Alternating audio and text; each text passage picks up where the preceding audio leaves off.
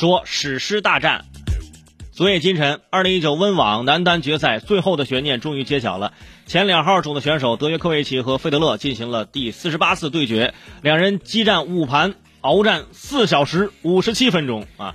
不仅让男单决赛再现长盘决胜，还甚至战到了十二比十二，触发了温网的新规。最终，小德大比分三比二战胜了费德勒，第五次夺得了。温网的男单冠军，至此，小德将自己的大满贯的冠军的总数提升到了十六个。这场比赛真的是令人关注啊！很多人说熬夜要看，结果没有想到熬到了天亮，打了四小时五十七分钟，朋友们，那什么比赛？你说什么体能让坚持到最后啊？但是坚持看完的朋友，你们是见证了一场史诗大战，我压根儿没那个。那那个精力去看，所以说一会儿下了节目呢，我可能会看一下这个精华剪辑，就跟你们没听我节目去听听听我那精华剪辑一样啊。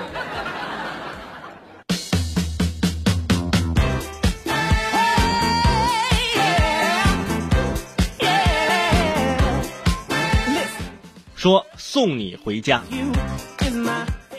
很暖的一件事。前两天啊，在成都，这个的哥呀，汪国强。晚上三次遇到农民工姜师傅，他拖着这行李箱啊，在街头步行。这的哥呢停车，呃，就让他免费搭乘自己的车。一路上，这的哥和乘客姜师傅啊，就是俩人一聊天啊，对姜师傅也是嘘寒问暖。乘客呢怕耽误的哥的生意啊，带着姜师傅吃完晚饭之后啊，就直接呃将其送回了家。看看多好。免费送他回家，因为在路上看到三次，每次看到他就是还是拿着箱子还在路上走，就觉得可能是这个是什么情况呢？后来一问，说身上没钱啊，也打不着车，所以这个时候免费送他回家，多暖的一件事儿啊，对吧？这个姜师傅最后啊还吃了饭啊，直接这回了家。那我们希望啊，以后呢就是在这一节呀，我。可以多说一些这种比较暖心的事儿啊！说这个事儿呢，不是为了搞笑，就是想让大家呢内心呢燃起那么一团小小的火焰啊！让我们一起为这位的哥啊汪师傅点赞。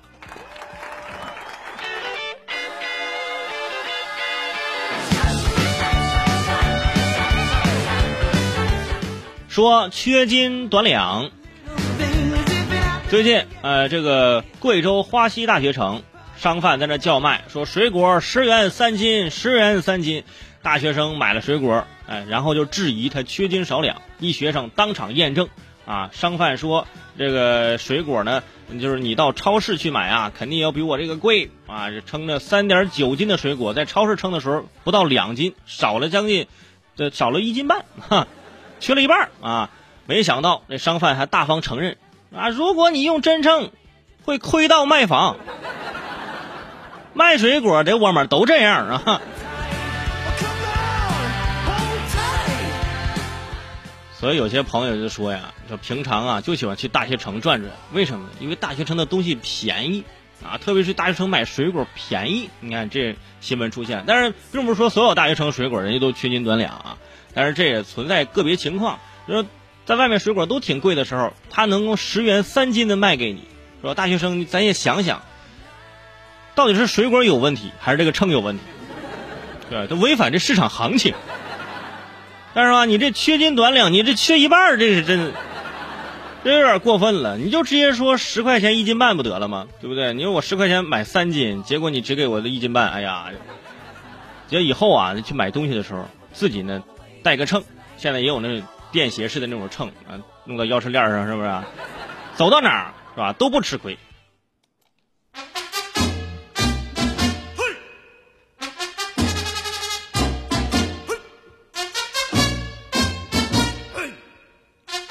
说免费乘车。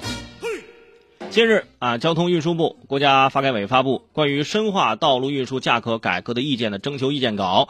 儿童优惠乘车政策方面，就是计划规定的，儿童携带有效身份证件的，以年龄为判定标准，六岁以下的实行免票，六到十四岁的执行客票半价优待。呃，没有携带有效身份证件的，以身高为判定标准，便于旅客出行和经营者的执行。六岁以下的实行免票，就想起了我小时候，那时候就是完全就是看身高嘛，身高在多高，你就完全就是低于这个身高呢就可以免票，高于这身高呢就得花钱，就导致一些发育比较早的一些孩子是吧，就去就是可能有点吃亏。那时候我记得就很多家长带着孩子到了门口要买票的时候，就提醒孩子说：“来，含胸猫腰啊。”屈腿啊！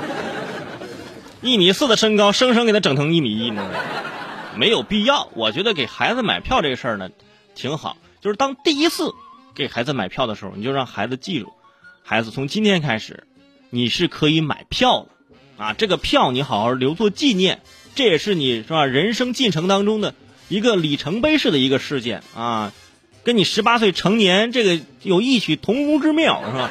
这孩子就觉得咱多光荣啊，是不是？